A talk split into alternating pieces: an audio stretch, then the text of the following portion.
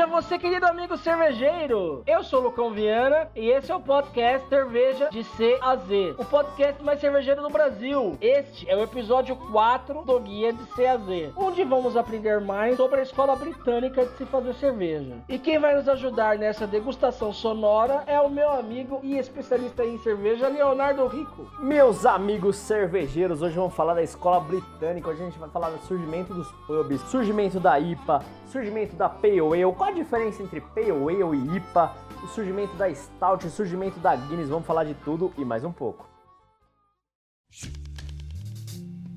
Mas vamos do começo. Como é que foi que tudo começou na Inglaterra, Léo? Bom, gente, imagina nos anos 1500, enquanto a Alemanha estava regendo várias regras, proibido fazer cerveja no verão, proibido fazer cerveja com vários produtos diferentes, a Inglaterra não estava nem aí para isso. Os ingleses perceberam que a melhor forma de se fazer cerveja era seguir realmente água, malte e lúpulo. Os ingleses utilizam esses ingredientes, mas não estavam regidos por nenhuma lei. Enquanto a Alemanha ficou famosa por produzir cerveja lager, ou seja, uma cerveja de inverno, a Inglaterra continuou continuou produzindo a cerveja ale, ou seja, uma fermentação ale, conhecida pela Pale Ale, pela India Pale Ale, uma fermentação de uma temperatura um pouquinho mais alta.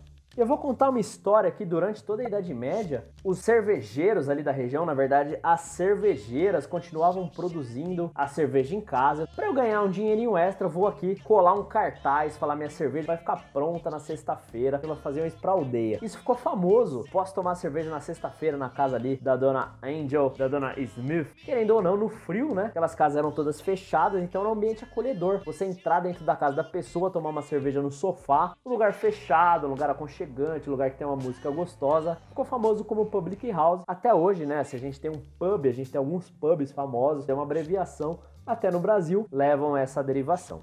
Mas então, Léo, qual é o carro-chefe da escola inglesa? Para os nossos queridos ouvintes. Se você chegar hoje na Inglaterra e pedir um chopp, né, uma cerveja on tape num bar inglês, você vai receber uma pale ale. Vamos traduzir aqui, pale em inglês é pálido, ou seja, claro, e uma ale devido ao estilo de fermentação. A pale ale é a cerveja mais típica do estilo inglês, então ela é um pouco diferente de uma lager, de uma pilsen, porque ela recebe esse tipo de fermentação ale, mas é uma cerveja leve e fácil de beber. E qual que é a marca de cerveja mais clássica da pale ale? Se você então pedir pedir uma cerveja inglesa tradicional, você vai pedir uma Primator. Uma Primator é a marca mais famosa de Pale Ale na Inglaterra. Mas eles gostam de um estilo mais amarguinho. A cerveja mais vendida hoje, além da Pale Ale, é uma cerveja amarguinha. Qual que é a tradução de amarguinho no inglês? É bitter. Se você falar um estilo bitter, você pensa logo na Fuller's London Pride. Talvez seja a cerveja mais famosa inglesa. Ela é uma Pale Ale com um pouquinho mais de lúpulo que recebe um pouquinho mais de amargor, um aroma um pouquinho mais pronunciado. Tome uma Pale Ale, meu amigo cervejeiro que está ouvindo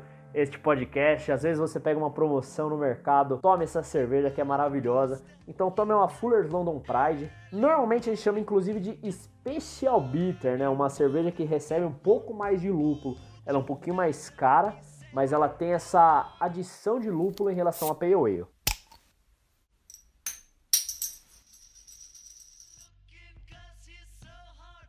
Meu amigo Lucas, existe uma coisa muito curiosa sobre a cerveja inglesa, na verdade sobre os bares ingleses. A diferença de um bar inglês, famoso pub inglês, para um bar brasileiro é que o bar ele pode terminar a forma que ele produz sua cerveja de acordo com a sua vontade, ou seja, ele recebe a cerveja enquanto ela ainda está sendo produzida. O bar ele pode deixar vender a cerveja ainda mais recente ou ele guarda para ser ela vendida um pouco mais velha. O público inglês gosta de uma cerveja mais velha, ele gosta de uma cerveja com menos menos gastos. Vou contar uma história aqui que eu vivenciei junto com você, inclusive. Meus amigos cervejeiros, eu fui com meu amigo Lucas em Londres, a gente foi num pub chamado The Horse. Pubs ingleses têm esses nomes bastante curiosos. E a gente chegou lá, falou: "Estamos em Londres, vamos pedir uma Fuller's London Pride". E a gente tomou, a gente falou o quê? Essa cerveja está choca. Perguntamos pro garçom, falamos: "Tá normal essa cerveja?". Ele falou: "Qual o problema com a cerveja?". E eles gostam dessa cerveja. Normalmente o público inglês gosta de uma cerveja sem carbonatação. O público inglês gosta de uma cerveja sem gás estranho pra gente brasileiro, mas o bar que a gente foi, curiosamente, gostava de uma cerveja praticamente sem gás, que pra gente brasileiro é uma cerveja choca, mas normalmente fica a dica aí pra gente que for visitar qualquer país, pra gente que for tomar uma Fuller London Pride, a cerveja London Pride normalmente é uma cerveja sem carbonatação, a gente pode virar ela com tudo no copo e ela vai ter pouco gás.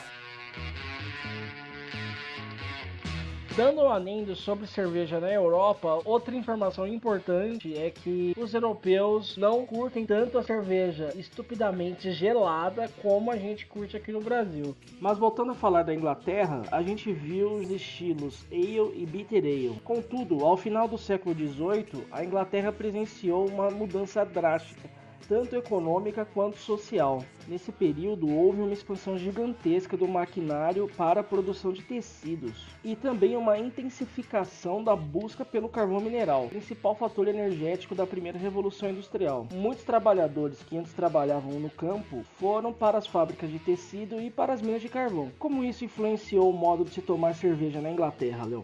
Existia um cargo que era o pior cargo possível para um trabalhador, o cargo mais pesado. Era o cara que levava nas costas o produto do porto, a matéria-prima, para as fábricas que estavam estourando na capital. Esse cara era chamado então carregador, traduzindo porter. Então surgiu uma cerveja que abastecesse no final do dia esse cara, uma cerveja maltada, uma cerveja forte, uma cerveja que passasse o frio desse cara. A cerveja porter, a cerveja do trabalhador inglês. A gente está acostumado a tomar porters aqui no Brasil é aquela cerveja escura, né? E qual a diferença da Porter para a Stout? Costuma-se muito confundir. Hoje, até o cervejeiro mais entendido, se ele tomar uma Stout ou se ele tomar uma Porter, é muito difícil dele reconhecer. A não ser que o cara seja um sommelier, um especialista, é muito difícil mesmo você reconhecer uma cerveja da outra. A Stout leva um pouquinho de malte mais torrado, foi uma adaptação irlandesa, ficou muito conhecida com a cervejaria Guinness. A Guinness é a Stout mais famosa do mundo. É uma cerveja extremamente leve, apesar de ser uma cerveja escura. No Brasil, a gente tem um certo preconceito, viu? Antigamente, nos anos 90, a gente tinha dois estilos de cerveja escura. Uma cerveja amarga, a cerveja lá do boizinho. Tinha uma cerveja doce, que era a Mouse Beer. Mouse Beer é um estilo, essa a gente pode é... falar o nome. Beer é a doce.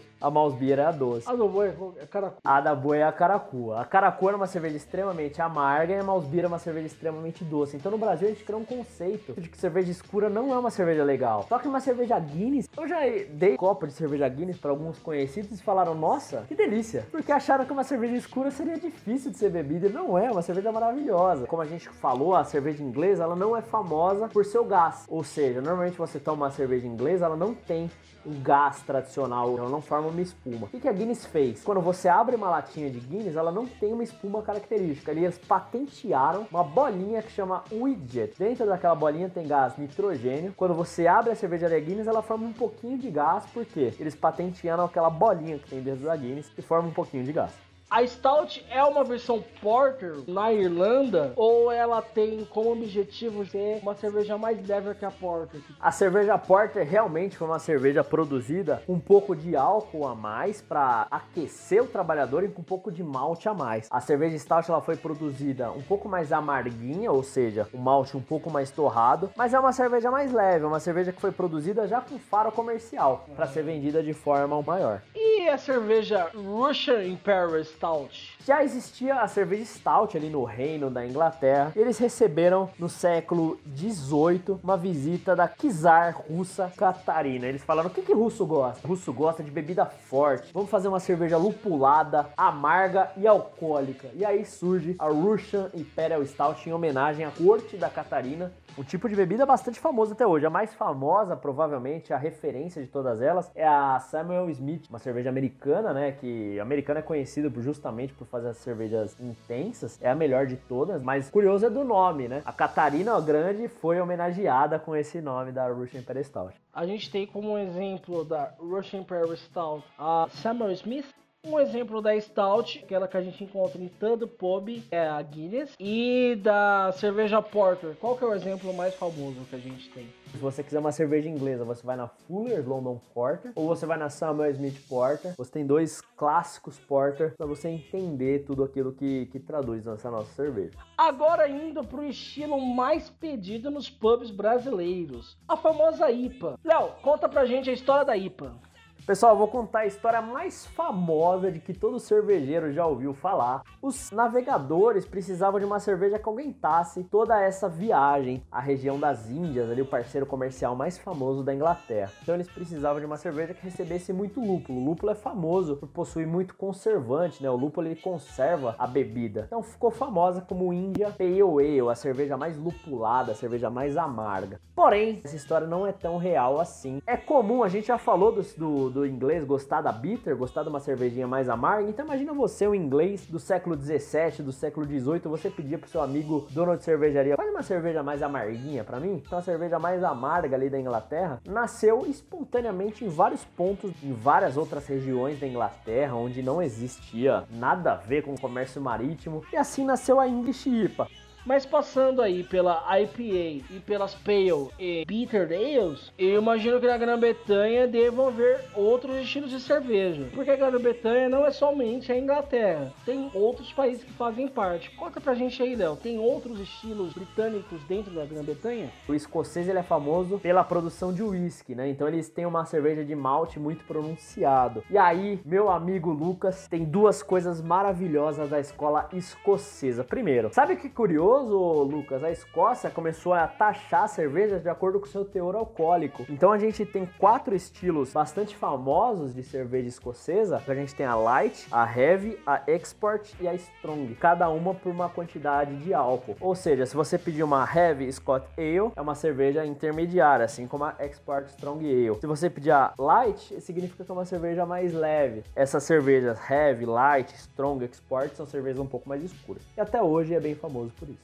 Tem algum outro estilo dentro da própria Escócia de cerveja? Talvez o estilo escocês mais famoso é a Scotch Red Ale. A Red Ale britânica vem da Escócia, ou seja, vem do produtor de whisky, cara. Um produtor que é definido pela produção de malte, ou seja, a Red Ale é gosto de malte puro. Malte vermelho, um malte com gosto de malte, uma cerveja com gosto de malte. Você tomar uma Red Ale escocesa, parece que você tá comendo sucrilho sem açúcar, você lambeu trigo é maravilhoso, é um gosto muito bom. Mas desse estilo escocês, tem alguma marca clássica para os nossos ouvintes poderem degustar? Tem duas marcas bastante famosas, a Beamish e a Kilkenny. Mas hoje, felizmente, no Brasil é bem comum você chegar em algum bar e ter uma Red Ale brasileira, felizmente, com um malte bastante pronunciado.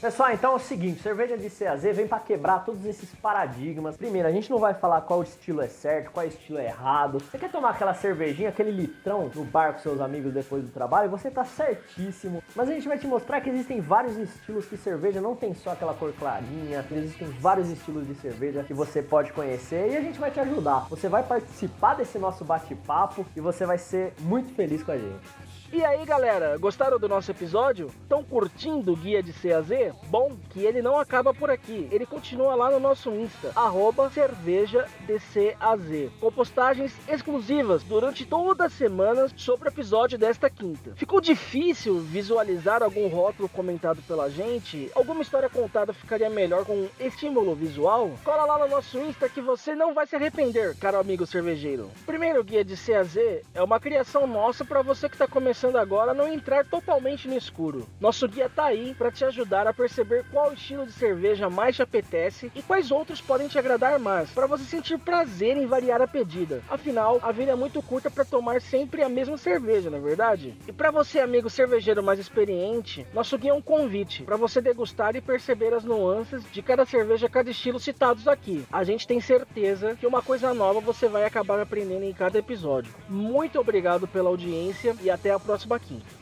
Pessoal, então acompanha nosso guia cervejeiro. A gente vai trocando essa ideia divertida, bacana. E você vai se inteirando. Curte lá nossa página no Instagram, Cerveja de CAZ. Manda sua dica, manda sua sugestão. Faz aquela pergunta que você sempre quis saber sobre cerveja. E vamos tomar uma cerveja junto. Um brinde para todo mundo.